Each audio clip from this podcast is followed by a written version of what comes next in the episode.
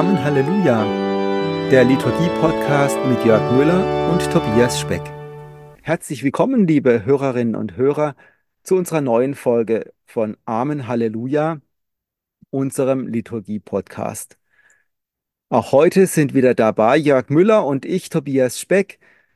Ich leite eine Diözesanstelle für Kirchenentwicklung, sitze in Rastatt und äh, freue mich, dass wir wieder zusammen an einem Thema dran sind. Jörg. Ja, und ich bin Jörg Müller, Liturgiereferent im Seelsorgeramt in Freiburg. Es geht in der heutigen Folge um das Thema Liturgie und Kirchenentwicklung. Die Erzdiözese Freiburg ist seit Jahren in einem Kirchenentwicklungsprozess. Der Titel heißt Kirchenentwicklung 2030. Und Tobias, du und ich und unsere ganze Abteilung, in der wir verortet sind, ja, wir haben den Namen, den Begriff Kirchenentwicklung in unserem Titel drin. Das heißt, wir beschäftigen uns auch schon viel länger mit Kirchenentwicklung. Aktuell sieht es so aus, dass zum 1. Januar 2026 in unserer Diözese 36 neue Großpfarreien an den Start gehen. Das heißt, es werden große pastorale Räume entstehen. Und von Anfang an, seit Beginn der Überlegungen in diesem Kirchenentwicklungsprozess, war die Liturgie in diesen Räumen immer schon eine große Frage gewesen, eine Frage, die viele Menschen, also vor allem die Gläubigen an der Basis, sehr bewegt hat. Nämlich die Frage, wird es dann überhaupt noch Gottesdienst bei uns geben? Welche Gottesdienste wird es geben? Weil für viele Menschen nach wie vor Kirche und Gottesdienst ganz eng miteinander zusammenhängen.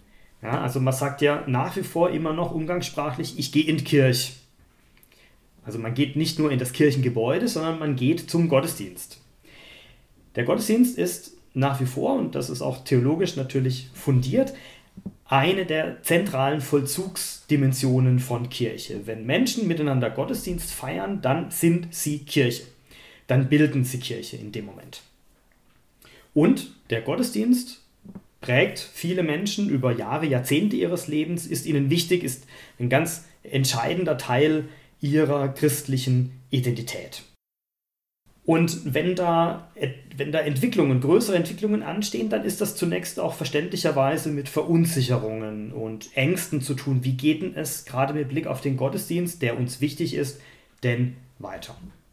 Deshalb wollen wir in dieser Folge uns mit dem Zusammenhang von Liturgie und Kirchenentwicklung beschäftigen und in einem zweiten Schritt auch noch schauen, was heißt denn das jetzt konkret? Ja, so für die nächste Zeit in unserer Diözese, welche Aufgaben mit Blick auf Liturgie stehen denn an? Wir haben das Thema zum jetzigen Zeitpunkt gewählt. Heute ist der 8. Februar 2024, denn vor kurzem ist der Kirchenentwicklungsprozess so meiner Wahrnehmung nach in eine, ja, in eine neue Etappe hineingegangen. Denn es wurde nämlich veröffentlicht, welche Personen, welche Priester ab dem 1. Januar 2026 diese 36 großen Pfarreien leiten werden. Das ist insofern schon ein erster oder ja wirklich so ein, ein weiterer großer Schritt, weil jetzt mal erste Personen dastehen und diese bisher noch sehr theoretischen Überlegungen jetzt zumindest anhand der Leitungsperson konkreter werden. Deshalb heute zum Thema Liturgie und Kirchenentwicklung. Tobias, du bist schon länger in Sachen Kirchenentwicklung unterwegs. Deshalb an dich zunächst mal die Frage, was ist denn Kirchenentwicklung eigentlich? Was kann man darunter verstehen? Genau, lass uns an dem Punkt anfangen. Es ist ein Liturgie-Podcast und der Titel der heutigen Episode heißt Liturgie und Kirchenentwicklung. Aber Kirchenentwicklung ist was, über das es sich lohnt nachzudenken. Zunächst mal Kirchenentwicklung würde ich in ein, eine Tätigkeit oder ein, ein Verb, einen Vollzug überführen. Kirche entwickelt sich. Aber das ist fast ein Allgemeinplatz, denn niemand wird behaupten, Kirche ist immer gleich. Kirche ist vielleicht sogar schon am Ziel, ist vollkommen, ist perfekt. Es gab Zeiten in der Theologie, da haben manche das behauptet. Aber ich denke, es gab genauso oder viel älter noch die Erkenntnis, früher sicher in andere Worte gefasst, Kirche ist nicht perfekt, ist noch nicht vollkommen, ist noch nicht am Ziel. Kirche ist auf dem Weg. Und alles, was auf dem Weg ist, verändert sich. Und das ist ja auch was, was wir einfach faktisch feststellen. wenn wir in die Geschichte der Kirche reingucken, unabhängig von der Frage, ob es Veränderungen geben darf und sollte und wenn ja, welche. Wir stellen einfach faktisch fest, Kirche verändert sich. Warum verändert sich Kirche? Weil sich die Zeiten ändern, weil sich die Menschen ändern, die Kulturen und Gesellschaften und die Menschen, die Kirche bilden, sind ja immer auch Teil der jeweiligen Kultur und Gesellschaft. Und Kirche verändert sich, weil sie eine Organisation ist, die aus Menschen besteht. Jetzt gibt es die einen oder anderen, die sagen, ja, halt mal, das Konzil spricht auch von der Kirche als einer göttlichen Wirklichkeit. Und das stimmt, wenn man dazu sagt, dass das Konzil von einer gemischten Sache redet, wenn sie Kirche meint, eine res mixta. Die Kirche ist ein Mix aus menschlichem und göttlichem Anteil. Mix heißt für mich aber nicht wie eine Salatschüssel, wo man die einzelnen Bestandteile noch erkennt und sagen kann, dieses Element in Kirche ist göttlich, jenes Element ist menschlich und manche verbinden damit auch göttlich sei unwandelbar. Das ist eine dogmatisch-theologische Frage, ob es eine Wandelbarkeit gibt, eine Entwicklung in Gott. Die wollen wir jetzt hier mal ausklammern, aber ganz unabhängig von dieser Frage. Wir stellen fest, Kirche entwickelt sich. Wir lernen aus der, Theolog aus der Theologie, aus der Lehre, die Kirche ist eine Res Mixta, eine gemischte Sache. Und zwar so, dass wie in der Inkarnation, wie bei Jesus, der ein ganz und gar Mensch war und ganz und gar Gott, und in dem sich in seinem Menschsein und durch sein Menschsein Gott ausgedrückt hat in diese Welt, so denke ich mir das halt auch bei der Kirche, dass sie durchdrungen ist von Gottes Geist und zugleich ganz menschlich. Und das heißt aber, wenn sich an Menschen, an Kultur und Gesellschaft, in der Menschen leben, was ändert, dann ändert sich auch die ganze Kirche. Soweit einfach mal eine Feststellung. Kirchenentwicklung heißt, Kirche entwickelt sich. Kirche verändert sich. Wenn wir Kirchenentwicklung sagen, wenn unsere Abteilung so heißt, dann meinen wir damit aber auch, wir wollen diese Entwicklung nicht zufällig geschehen lassen. Wir wollen diese Entwicklung und wir wollen diese Entwicklung, weil wir sehen, dass es diese Entwicklung braucht. Wir wollen, dass Kirche eine Organisationsgestalt, eine Ausdrucksgestalt findet, die mehr dem angemessen ist, was wir mit Kirche wollen, was wir denken von unserem Glauben her, wie Kirche sein soll. Und deswegen regen wir solche Prozesse an, dass Menschen darüber nachdenken, miteinander ins Gespräch kommen, wie kann Kirche denn so sein, wie sie sein sollte? Abhängig vom jeweiligen Ort, abhängig von den jeweiligen Menschen und für die Menschen da, die in diesem jeweiligen Gebiet wohnen, die sich in dieser Situation befinden.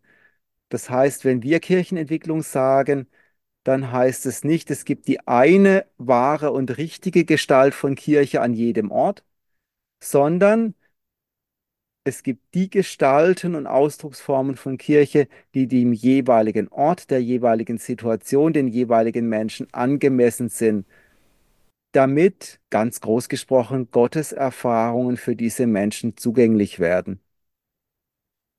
Das ist jetzt alles noch relativ abstrakt und vielleicht auch sehr pathetisch, aber ein erster Umriss von Kirchenentwicklung. Ich entdecke schon gleich die ersten Parallelen zur Liturgie. Denn die Liturgie, eine liturgische Feier, ist ja auch nicht ein in sich komplett feststehendes rituelles Gebilde, sondern es ist immer wieder neu nach der angemessenen Gestalt einer liturgischen Feier zu suchen. Das fängt an zum Beispiel bei der Sprache.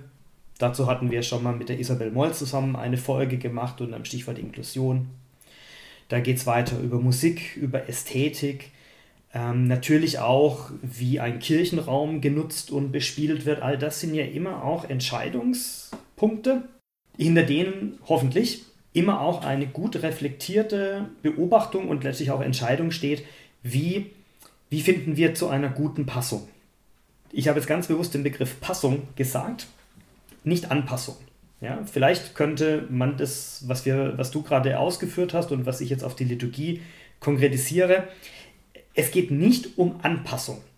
Es wird ja in, äh, sagen wir mal, konservativeren Kirchenkreisen wird ja immer die Gefahr vor der Anpassung an den Zeitgeist ganz groß äh, äh herausgeschrien. Der verstorbene Papst Benedikt hat ja ganz stark das immer wieder gesagt.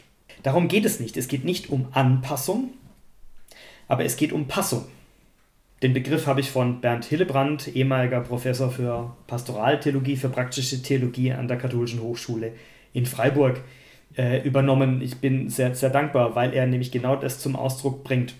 Es geht darum, zwischen dem, was Kirche in ihrer Theorie oder in ihrer Theologie sein möchte und ihrer möglichst stimmigen Entsprechung in den jeweiligen Kontexten. Und genau das Gleiche gilt für Liturgie auch. Es geht um Passung. Und wie kein anderer Ort, das hast du im Eingang auch schon gesagt, wie kein anderer Ort oder keine andere Erscheinungsgestalt von Kirche, zeigt sich in der Liturgie, wie Kirche sich versteht oder verstehen will. Denn in dieser Feier, in diesem Zusammensein, in dieser Inszenierung, da erleben sich Gläubige als Teil der Kirche erleben ihre Kirche, wie sie sich selber versteht, wie sie sich darstellen will und tragen ihrerseits ja auch dazu bei, indem sie da eben mitfeiern. Ich glaube, wirklich der theologisch aufgeladenste Ort, wo sich Kirche in ihrem Selbstverständnis zeigt und auch entwickelt, ist im Gottesdienst. Da gehört natürlich auch eine lange Tradition von Theologie und dazu und dass man das auch immer sehr betont hat, dass die Liturgie, gerade die Eucharistiefeier, dieser Ort ist, an dem Kirche in einzigartiger Weise erfahrbar wird. Wir werden nachher nochmal darauf äh, zu sprechen kommen. Ich möchte gerne mal das, was du über Kirchenentwicklung gesagt hast, in Verbindung bringen mit der Grundausrichtung des Zweiten Vatikanischen Konzils.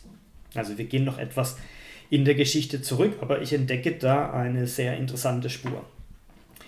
Ein Leitgedanke oder vielleicht der Leitgedanke des Konzils, das von Papst Johannes dem 23. einberufen wurde, war Aggiornamento.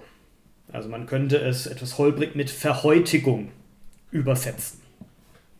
Also auch hier geht es nicht um eine Anpassung, aber es geht um eine Passung. Und vor allem, und ich, vielleicht ist das der der Erkenntnisgewinn des Konzils schlechthin. Es geht darum einzusehen und zu begreifen und ernst zu nehmen, dass Kirche eben auch eine Einrichtung in der Zeit ist, dass Kirche aus Menschen und von und durch Menschen gebildet wird und die in der Zeit leben und sich natürlich auch mit der Zeit verändern. Und deshalb verändert sich auch Theologie, deshalb verändert sich Kirche, deshalb verändert sich auch die Art und Weise, wie wir über unseren Glauben denken, sprechen und letztlich auch handeln. Also, wenn ich das mal so zu sagen wagen darf, Kirchenentwicklung setzt im Prinzip das in aktiv gestalterischer Weise fort, was das Konzil mit dem Aggiornamento grundgelegt hat. Und nicht umsonst war die Veränderung oder die Erneuerung der Liturgie das erste Konzilsdokument mit überwältigender Mehrheit verabschiedet auch in der Absicht, durch die Veränderung, durch die Erneuerung der Liturgie, die Kirche als Ganze zu erneuern. Ich weiß nicht, ob es heute noch genauso ist. Also ich, die Gottesdienstpraxis ist anders als in den 1960er Jahren. Zumindest in Deutschland sind damals sicherlich höhere Anteile, deutlich höhere Anteile der Kirchenmitglieder auch in den Gottesdienst gegangen als es heute der Fall ist. Möglicherweise ist Liturgie für viele Kirchenmitglieder nicht mehr der primäre Ort ihrer Kirchenerfahrung. Das wird, glaube ich, auf alle Fälle so sein. Das zeigt uns allein schon die Statistik, wenn wir Gottesdienstteilnahmequoten von um die 5% im Durchschnitt haben. Ich finde den, den äh, geschichtlichen Vergleich nochmal interessant. Also natürlich war in den 1960er Jahren die Kirche noch voll. Das hing aber mit verschiedenen anderen Faktoren zusammen. Die Verknüpfung von Kirche, kirchlicher Gemeinschaft und sozialer, weltlicher Gemeinschaft waren viel enger. Da gab es natürlich auch entsprechende Konventionen, Sozialdruck und so weiter. Aber was sich sagen lässt oder wo, glaube ich, auch eine Parallele zu entdecken ist, das Konzil, gerade die liturgischen Beschlüsse in der Liturgiekonstitution sind ja nicht im luftleeren Raum entstanden. Auch, die sind auch nicht vom Himmel gefallen, sondern sind im Prinzip der Höhepunkt oder der Endpunkt einer schon längeren Entwicklung. Stichwort liturgische Bewegung. Haben wir auch schon das ein oder andere Mal hier im Podcast erwähnt. Eine Bewegung, die an der kirchlichen Basis, an verschiedenen Orten äh, und zu verschiedenen Zeiten, sagen wir mal so, ab der zweiten Hälfte des 19. Jahrhunderts entstanden ist. Sowohl in klösterlich-benediktinischen Kontexten als auch bei so Figuren wie Romano Guardini, Pius Pasch aus Österreich, Kloster Neuburg, war die Person, die versucht hat, das, die ganzen Überlegungen auf gemeindliche Kontexte hin zu übertragen. Was alle drei Personen und sagen wir mal deren Ausrichtung, sicherlich gibt es da noch viel mehr, verbindet, ist, dass damals die Liturgie nicht als Quelle des christlichen Glaubens erlebt wurde. Der Gottesdienst war eher eine Pflichterfüllung, ja, ein, ein, ein, ein Ritual, ein zu erfüllendes Ritual, das aber für viele Menschen als hohl und leer erlebt wurde. Und bei allen Protagonisten der liturgischen Bewegung war so der Leitgedanke ad fontes, also zurück zu den, zu den Quellen, zu den, also nicht zu den Ursprüngen in dem Sinn, aber vielleicht eher wirklich zur Quelle, zu, nach Formen von Liturgie zu suchen, die den Menschen die Liturgie wirklich als eine Quelle des Christseins, des Glaubens, der christlichen Existenz erleben lässt. Und das Konzil hat letztlich diese Überlegungen gebündelt und auf weltkirchliche Ebene transponiert. Und ich würde an der Stelle gerne den allerersten Artikel der Liturgiekonstitution noch zitieren und der ja gleichzeitig der allererste Artikel des Konzils überhaupt ist. Sozusagen ein, ein Vorzeichen des ganzen Konzils. Ich zitiere.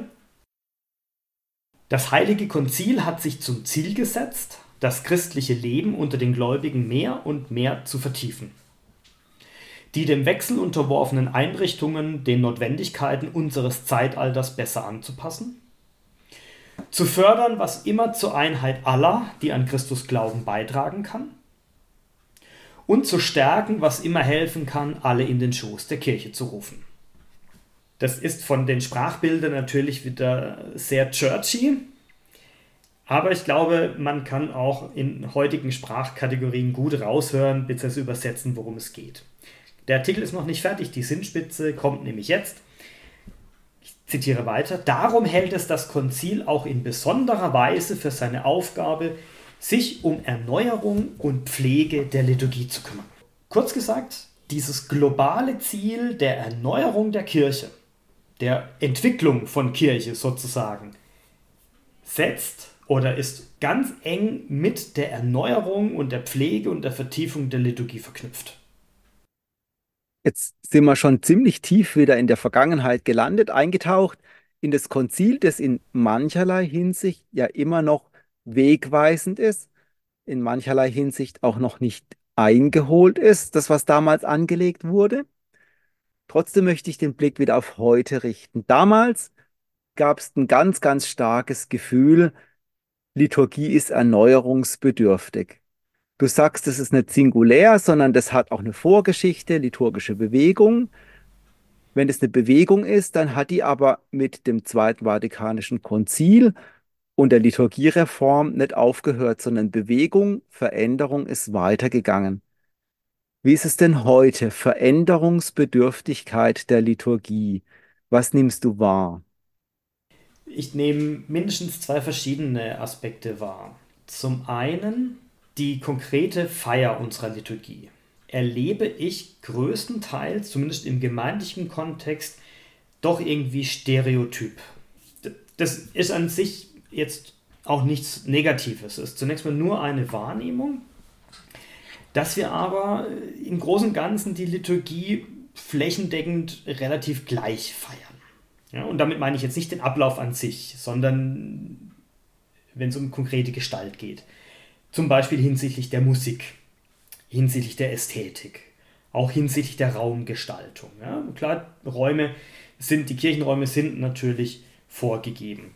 Wir hatten nur, also in Anführungszeichen nur während der Corona-Hochphasen, aufgrund dessen, dass im gewohnten Setting die Feier nicht möglich war, ganz unterschiedlichste neue Formen von, von Liturgie, die, glaube ich, bei vielen Menschen den einen oder anderen Überraschungseffekt mit sich gebracht haben, sei es Gottesdienste im Freien draußen, in kleiner Gemeinschaft und so.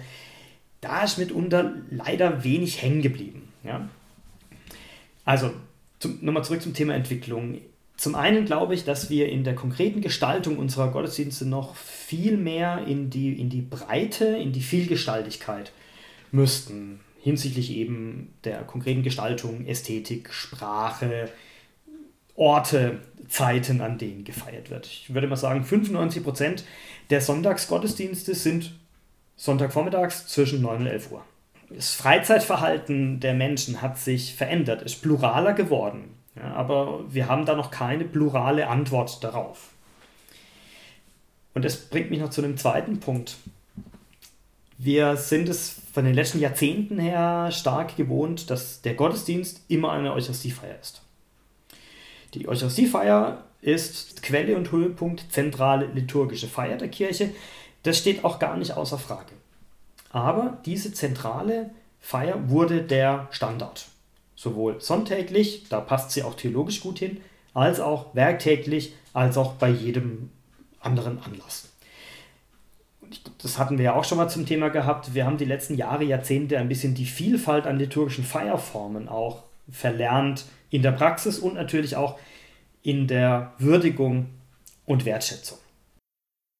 Aber dadurch, dass sich eben Kirche entwickelt, dass sich die Menschen entwickeln, dass sie pluraler werden, die Menschen, die Kirche bilden, glaube ich, dass es ganz notwendig ist, auch Liturgie pluraler zu gestalten und zu feiern damit sie eben der Pluralität der Menschen, ihrer Situationen, ihrer Nähe und Distanz, ihrer Vertrautheit und Befremdlichkeit mit liturgischer Praxis viel besser entsprechen kann. Also damit wir auch hier wieder zu einer besseren Stimmigkeit oder Passung kommen können. Ich habe noch im Kopf und im Ohr, was wir in unserer Folge über Kirchenmusik erfahren haben. So eine ganz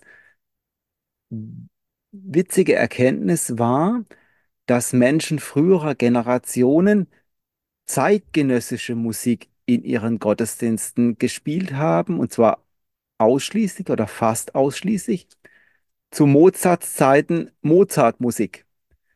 Während, wenn wir an Kirchenmusik denken, hauptsächlich alte Musik im Kopf haben. Ich sage mal von Barock oder noch früher bis heute, ja, in, in vielen Gottesdiensten taucht nicht mal ein Stück irgendwie aus den 1980er Jahren auf. Da sehe ich auch einen Veränderungsbedarf. Ich habe nichts gegen alte Musik, aber äh, diese ganz modernen Ausdrucksformen von Musik, damit hat Kirchenmusik, damit hat Liturgie so ihre Schwierigkeiten. Ja, also ich glaube die Liturgie selber nicht, sondern eher die Menschen, die sie feiern und gestalten. Da gibt es zunächst mal einfach Gewöhnungseffekte. Aber ich gebe dir da völlig recht, dass wir in vielen Bereichen der ästhetischen Dimension ähm, da nochmal wirklich mehr auch zeitgenössisches mit in den Blick nehmen. Also ich denke jetzt zum Beispiel auch an Kirchenräume, gut, die kann man nicht einfach so verändern. Ja, aber da haben wir ja zum Beispiel eine Pluralität. Also wir haben ja auch zwar wenige, aber wir haben durchaus sehr, sehr moderne, zeitgenössische ähm, Kirchenräume. Ich denke an St. Maria Magdalena in äh, Freiburg-Rieselfeld von außen als ein, ein, ein Betonbunker, aber natürlich ähm, insofern auch etwas, also dahingehend zeitgemäß, weil es nicht so sehr um den Raum geht, sondern der Raum deutlich macht, das Entscheidende ist, was im Raum passiert und was mit den Menschen passiert. Aber wenn ich jetzt zum Beispiel auch an liturgische Geräte und Gefäße denke, Brotschale, Kelche zum Beispiel, die sind oftmals noch so, so, so barockig äh, verschnörkelt nach wie vor. Also da haben wir noch eine sehr, sehr große Kluft äh, teilweise. Ja. Das darf prinzipiell auch noch so sein, aber wir beobachten ja zunächst mal, dass wir in manchen Bereichen noch relativ wenig zeitgenössisches in unserer Liturgiepraxis haben. Also ein Bereich, der für manche ganz schmerzlich unzeitig ist, ist die Frage nach der Leitung von Liturgie. Wenn sehr viele unserer Gottesdienste Eucharistiefeiern sind und Eucharistiefeiern von einem Priester geleitet werden, und das ist immer ein Mann, dann ist es eine Ausdrucksform von Kirche, die sich hier in der Liturgie verdichtet, die für manche und nicht nur für Frauen äh, eine schmerzliche Unzeitigkeit ist. Ja, das muss man leider so, so feststellen und diese Wahrnehmung existiert bei nicht wenigen Menschen. Und zwar durchaus bei kirchlichen Insidern und bei engagierten und hochengagierten Personen. Wir haben jetzt einfach verschiedene Punkte benannt, an denen wir sehen, dass Kirche speziell in ihrer Liturgie Veränderungsbedarf hat, Entwicklungsbedarf hat. Ja, und zwar sowohl Entwicklungsbedarf als auch Entwicklungspotenzial. Und an der Stelle möchte ich mal eine These in den Raum stellen. Nämlich, dass Liturgie einer der vorrangigen Motoren der Kirchenentwicklung ist. Auch wenn in der momentanen Diskussion und in den Planungen unserer Diözese die Liturgie vor allem als ein Objekt erscheint, über das gesprochen wird, das geregelt und konzipiert werden muss, finde ich es ganz wichtig, mal diese andere Perspektive von Liturgie ins Bewusstsein zu rufen, wahrzunehmen. Wie, wie komme ich zu der Aussage? Zunächst mal gilt, dass die Liturgie ja Quelle und Höhepunkt allen kirchlichen Handelns ist. Und die Liturgiekonstitution sagt, ich glaube es ist Artikel 10, dass kein Tun der Kirche äh, so einen hohen Rang hat wie die Liturgie. Da, darauf, auf diese Zuspitzung kommt es mir jetzt äh, gar nicht an. Ich finde ähm, Diakonie als gelebter Glaube, auch gelebte Liturgie mindestens äh, genauso wichtig wie, wie die Liturgie. Aber wenn Liturgie Quelle und Höhepunkt ist, dann ist sie auch Quelle und Höhepunkt von Kirchenentwicklung.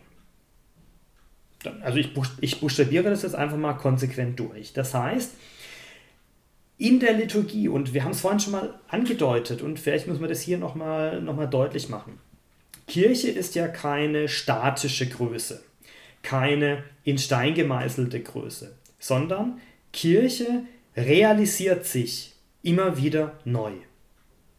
Und sie realisiert sich auf eindrücklichste Weise da, wo Menschen miteinander Gottesdienst feiern. Also da nehmen Menschen nicht an der Kirche teil, sondern da kommt die Kirche sozusagen zur Erscheinung, also zur Offenbarung ja, das klingt jetzt wiederum etwas hochtrabend, aber ähm, also jede liturgische Feier ist eine Manifestatio, eine Darstellung, ein Ort, an dem Kirche auf ganz dichte Weise in Erscheinung tritt und dadurch sozusagen gebildet wird. Das gilt für die Gläubigen, aber auch in der Außenwahrnehmung. Auch in der Außenwahrnehmung wird Kirche sehr stark mit Liturgie identifiziert da, wo Gottesdienst ist, da ist Kirche. Wir leiden manchmal darunter. Wir hätten gerne, dass Kirche auch in ihren anderen Vollzügen wahrgenommen und gewürdigt wird.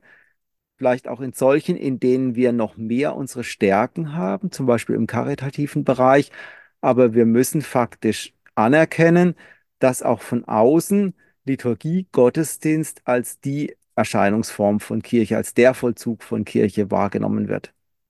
Ja, und nochmal, also es geht nicht darum, ein, ein irgendwie vorgegebenes Programm abzuspulen, sondern eben umgekehrt. Die Kirche entsteht oder entwickelt sich sozusagen aus der Liturgie heraus. Und wenn wir über Liturgie reden, dann reden wir in einem umfassenden Sinn über verschiedene Formen gottesdienstlichen Feierns. Das heißt, wir reden hier nicht nur über die Eucharistiefeier. Wir reden auch darüber, dass sich Kirche bildet, wenn Menschen miteinander beten und singen. Wir reden darüber, dass Kirche sich bildet und sich entwickelt, wenn Menschen sich um das Wort Gottes versammeln. wir reden auch darüber, dass Kirche sich bildet, wenn Menschen miteinander Sakramente, das heißt zeichenhaft, auf ganz dichte zeichenhafte Weise die Zusage Gottes zu einem konkreten Menschen, zu einer konkreten menschlichen Situation hinein feiern.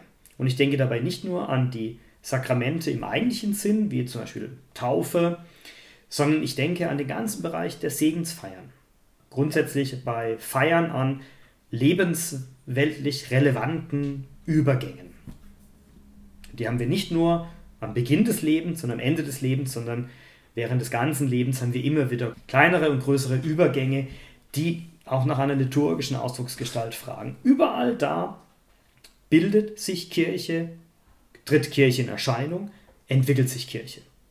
Und gerade bei Wortgottesfeiern, da sind wir natürlich jetzt voll in unserem Metier, weil wir natürlich stark im Liturgiekurs engagiert sind und unseren Teil zur Qualifizierung von Ehrenamtlichen beitragen.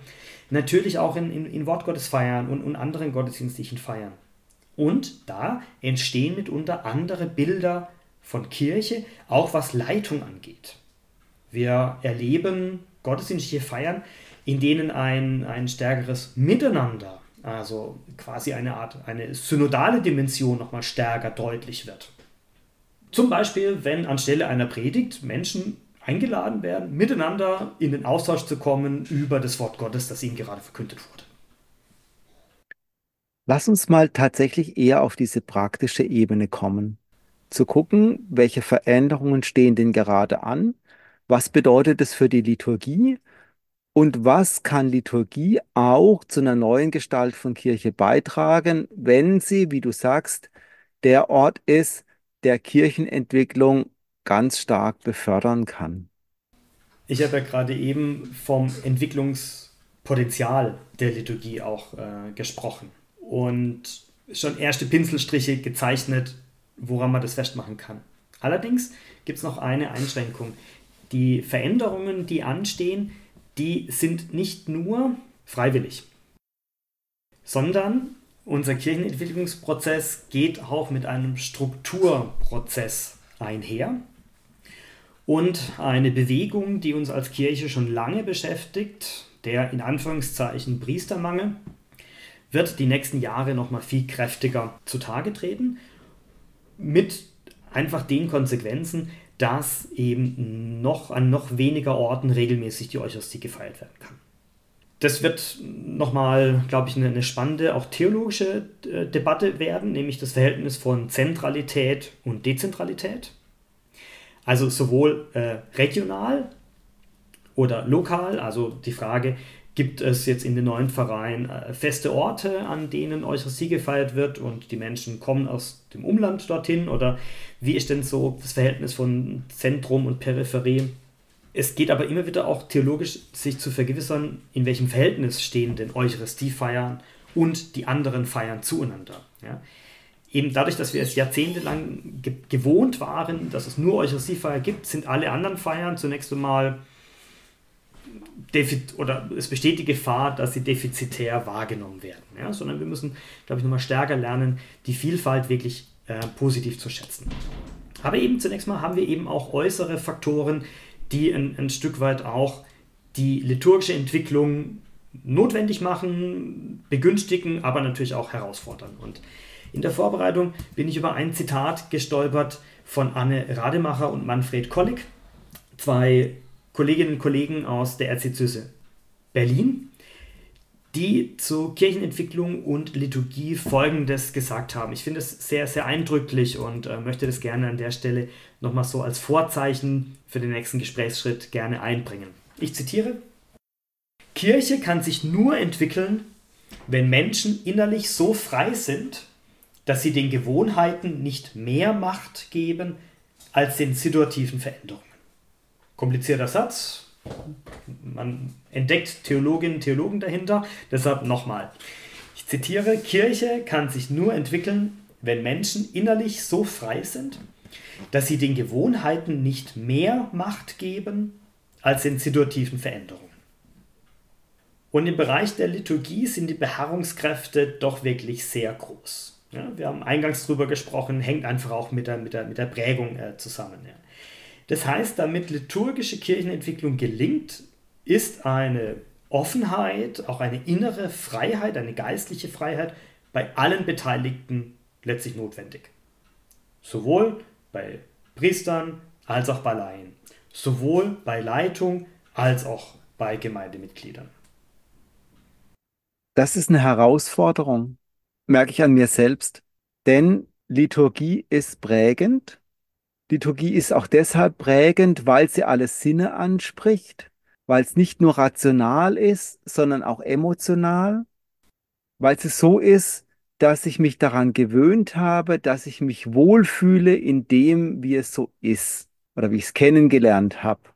Zumindest einen gewissen Teil der Zeit. Es gibt auch Liturgien und Gottesdienste, in denen ich mich nicht wohlfühle und an denen ich eine Veränderungsnotwendigkeit erkenne.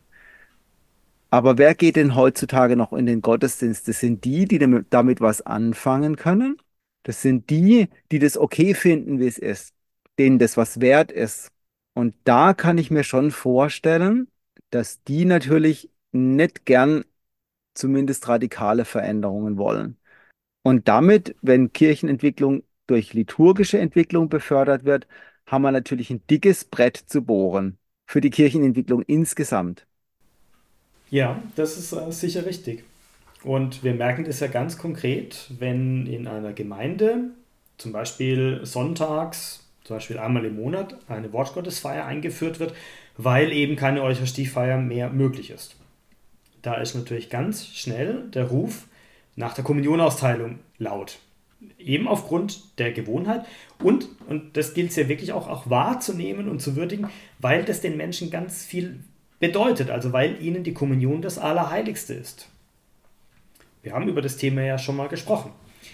Aber die Frage stellt sich, sie stellt sich schmerzhaft mitunter, aber auch hier nochmal, gelingt es uns, uns allen und damit auch den einzelnen Gläubigen, dass wir uns da weiterentwickeln können? Im konkreten Beispiel, dass wir anerkennen, dass die Kommunion in einem ganz engen Zusammenhang mit Hochgebet und Gabenbereitung steht und deshalb einfach in etwas unstimmig einfach daherkommt in der Wortgottesfeier?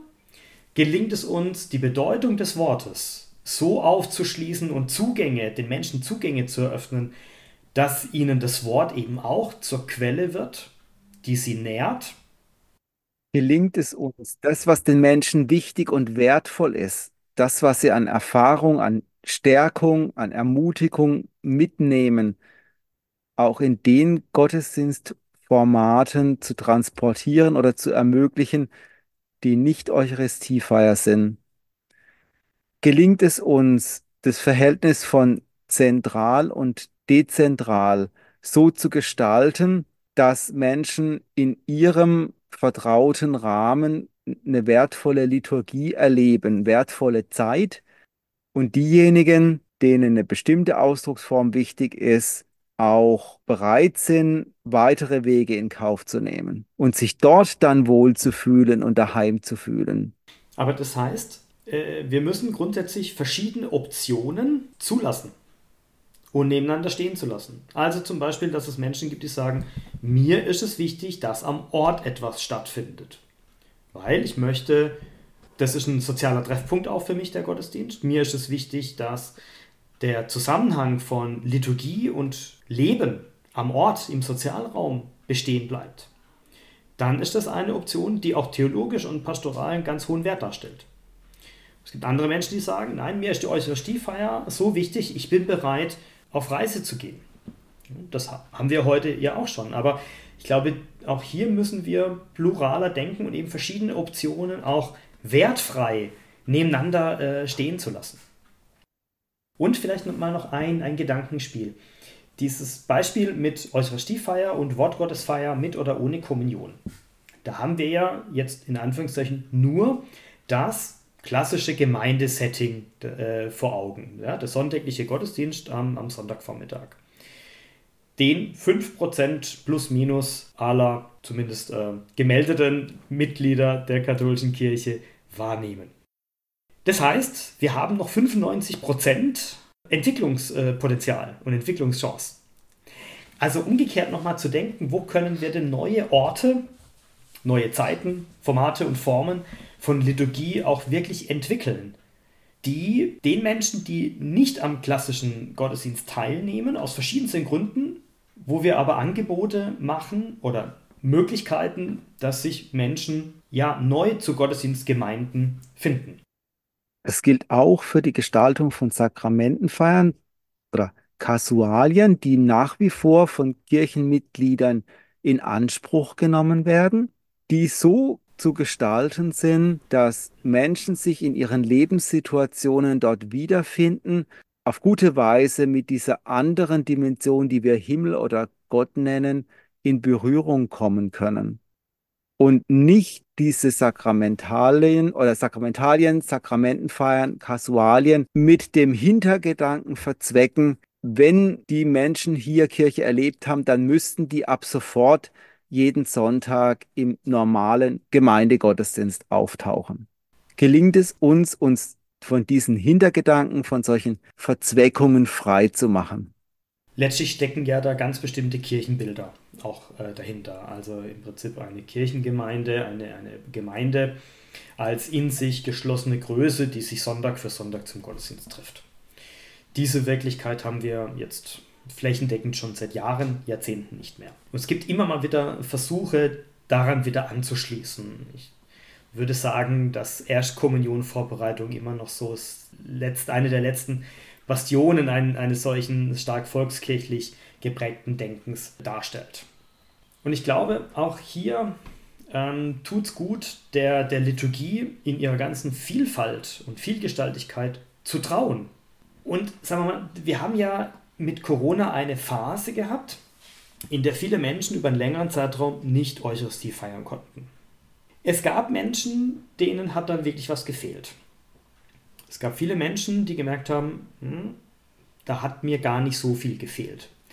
Sondern da wurden andere Gottesdienste gefeiert, andere Formate, die andere Erfahrungen ermöglicht haben.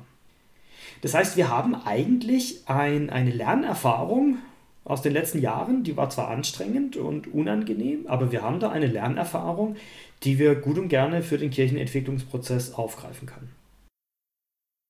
Weil ich glaube, zu diesem Entwicklungsprozess, und da greife ich nochmal auf das Zitat der Berliner Kolleginnen und des Kollegen zurück, Stichwort Ambiguitätstoleranz.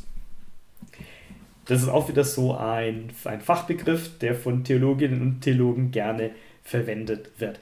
Ambiguitätstoleranz als große Herausforderung. Was meint das?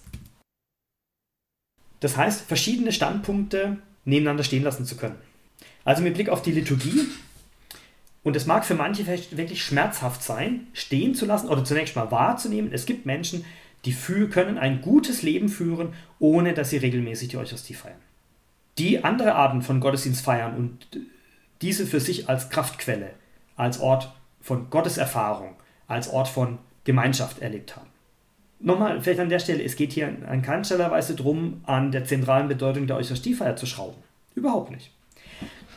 Aber wir reden ja über Entwicklung, über Kirchenentwicklung, wo es darum geht, nach stimmigen und passenden Formen in Vielgestaltigkeit zu suchen, die der Vielgestaltigkeit und Pluralität der Menschen und ihrer Lebenskontexte entspricht. Durch die starke Betonung der Zentralität der Eucharistiefeier ist vielleicht auch bei manchen eine Angst entstanden, dass da, wo keine Eucharistie gefeiert werden kann, keine Kirche ist, und von dieser Angst gilt sich's auch zu befreien. Kirche ist auch da oder kann auch da sein, wo nicht regelmäßig Eucharistie gefeiert wird. Wenn wir in die Länder der Weltkirche gucken, in manchen Dörfern, Ortschaften, Landstrichen kommt der Priester nur wenige Male im Jahr vorbei und trotzdem ist Kirche dort lebendig und lebt. Und ich denke, das könnte uns doch auch Mut machen, uns von dieser Angst zu befreien, auch hier bei uns. Da stimme ich dir voll und ganz zu. Und vielleicht ist an, an der Stelle noch eine, eine kurze systematisch-theologische Vergewisserung notwendig, weil wir es gerade von den Sakramenten hatten und der Sakramentalität der Kirche insgesamt. Die Kirche in ihrer Sakramentalität, also in ihrem sakramentalen Wesenskern, entsteht nicht dadurch, dass man die Sakramente feiert. Wir können nur deshalb Sakramente und sakramentliche Feiern und Sakramentalien feiern, weil die Kirche grundlegend sakramental verfasst ist. Das würde ich jetzt als Liturgiewissenschaftler sagen. Tobias, du bist Dogmatiker. Wie siehst du das? Danke für die Vorlage. Würde ich natürlich genauso sehen.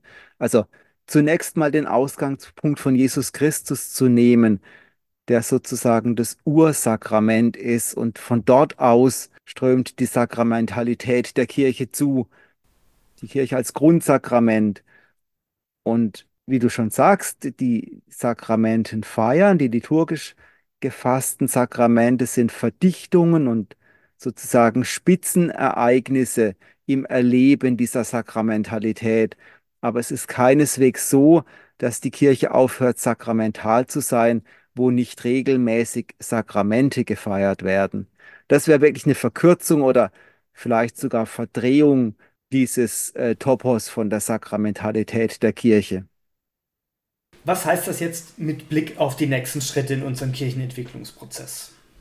In vielen der neuen Pfarreien, in den lokalen Projekten, wie wir sie nennen, laufen momentan ganz viele Überlegungen, wie denn das kirchliche Leben dort sich weiterentwickeln kann, wenn dann der äußere Rahmen ab dem 1. Januar 2026 dann entsprechend steht. Und mit Blick auf die Liturgie gehe ich davon aus, dass viele Konzepte und Konzeptionen gerade überlegt werden. Ich würde an der Stelle gerne äh, lieber von Gottesdienstkonzeption als von Gottesdienstordnung sprechen. Weil Gottesdienstordnung meint so, ja, wir schauen halt mal, wie wir denn mit den vorhandenen Priestern die, dann die Eucharistiefeiern äh, verteilt bekommen. Da würde ich gerne eine viel größere Perspektive zugrunde legen, wirklich im Sinn einer Konzeption, also zu schauen, gibt es besondere Orte, die zur Feier der Liturgie einladen? Gibt es bestimmte Zeiten, die nochmal stärker liturgisch bedacht werden sollen. Stichwort Kirchenjahr und vor allem die geprägten Zeiten im Kirchenjahr. Aber auch, welcher Stellenwert hat denn liturgische Vielfalt? Wird sie zähneknirschend da akzeptiert, wenn keine Eucharistiefeier möglich ist? Oder kriegen wir den Paradigmenwechsel hinzusagen und wir setzen bei der Vielfalt an, die sich dann auch plausibel und erfahrbar in der Eucharistie bündelt? Ein anderer Pol von Kirchenentwicklung, der gerade jetzt zu Recht stärker in den Vordergrund gerückt wird, ist, den Ausgang von den Menschen zu nehmen, von den Leuten, die ihre Charismen in die Entwicklung der Kirche einbringen. Wir sprechen sehr stark von Teams und schauen darauf, dass Menschen sich zusammentun um ein bestimmtes Anliegen zu befördern. Und das könnte ja auch ein ganz starker Fingerzeig sein, zu sagen, wo sind denn Menschen, die in der Lage und willens sind, die bereit sind, sich im, im liturgischen Bereich einzubringen und verschiedene Gottesdienstformate zu gestalten. Denn wenn Menschen sich zusammentun und was gut und gerne tun, dann hat es ja auch eine Attraktivität, es entwickelt eine Anziehungskraft dann fühlen andere sich angezogen und so entsteht eine Gemeinschaft auch um ein begabtes Team herum. Das finde ich auch einen ganz wichtigen Pol von Kirchenentwicklung. Ja, weil es auch gerade bei der Liturgie nochmal deutlich macht, Liturgie ist kein Angebot von einer Person für die anderen, sondern ein gemeinschaftliches Handeln und dazu gehört auch, dass Verantwortung übernommen wird, also dass die Gemeinschaft konkret durch Einzel oder durch äh, einzelne Personen mit ihren Begabungen, Charismen die Liturgie mitgestalten und ihr dadurch natürlich auch individuelle Gesichter geben. Und je nachdem entstehen ja eben auch andere Formen von Leitung und dadurch andere ergänzende Formen von Kirche. Also so wie wir im strukturellen Bereich Teams von Menschen koordinierende Funktion Leitungsaufgaben zutrauen, so kann das ja im liturgischen Bereich auch passieren. Es zeigt sich jetzt so am Ende unserer Überlegungen, der Kirchenentwicklungsprozess in unserer Diözese stellt einerseits eine große Herausforderung dar, weil gewohnte und auch vertraute sicherheitgebende Bilder von Kirche nicht nur in Frage gestellt werden, sondern ja, wirklich auch sich überleben werden. Es gilt sich aufzumachen, neue Formen, neue Bilder von Kirche zu zeichnen, zu erfahren. Und die Liturgie hat da, und ich glaube, das ist deutlich geworden, tatsächlich eine ganz starke Kraft, hat ein starkes Potenzial. Vielfalt war was, was in dieser Folge sehr oft aufgetaucht ist. Und ich bin sehr gespannt auf Sie, liebe Hörerinnen und Hörer, welche Meinung Sie haben. Sicherlich unterschiedlich und vielfältig. Was ist Ihnen wichtig? Was würden Sie bevorzugen? Wo möchten Sie sich einbringen, um Kirche zu entwickeln? In der Liturgie oder auch außerhalb? Lassen Sie es uns gerne wissen. Wir sind gespannt und freuen uns auf Ihre Rückmeldungen. Und für heute sagen wir auf Wiedersehen. Danke sehr fürs Zuhören und haben Sie weiterhin viel Freude an und mit der Liturgie.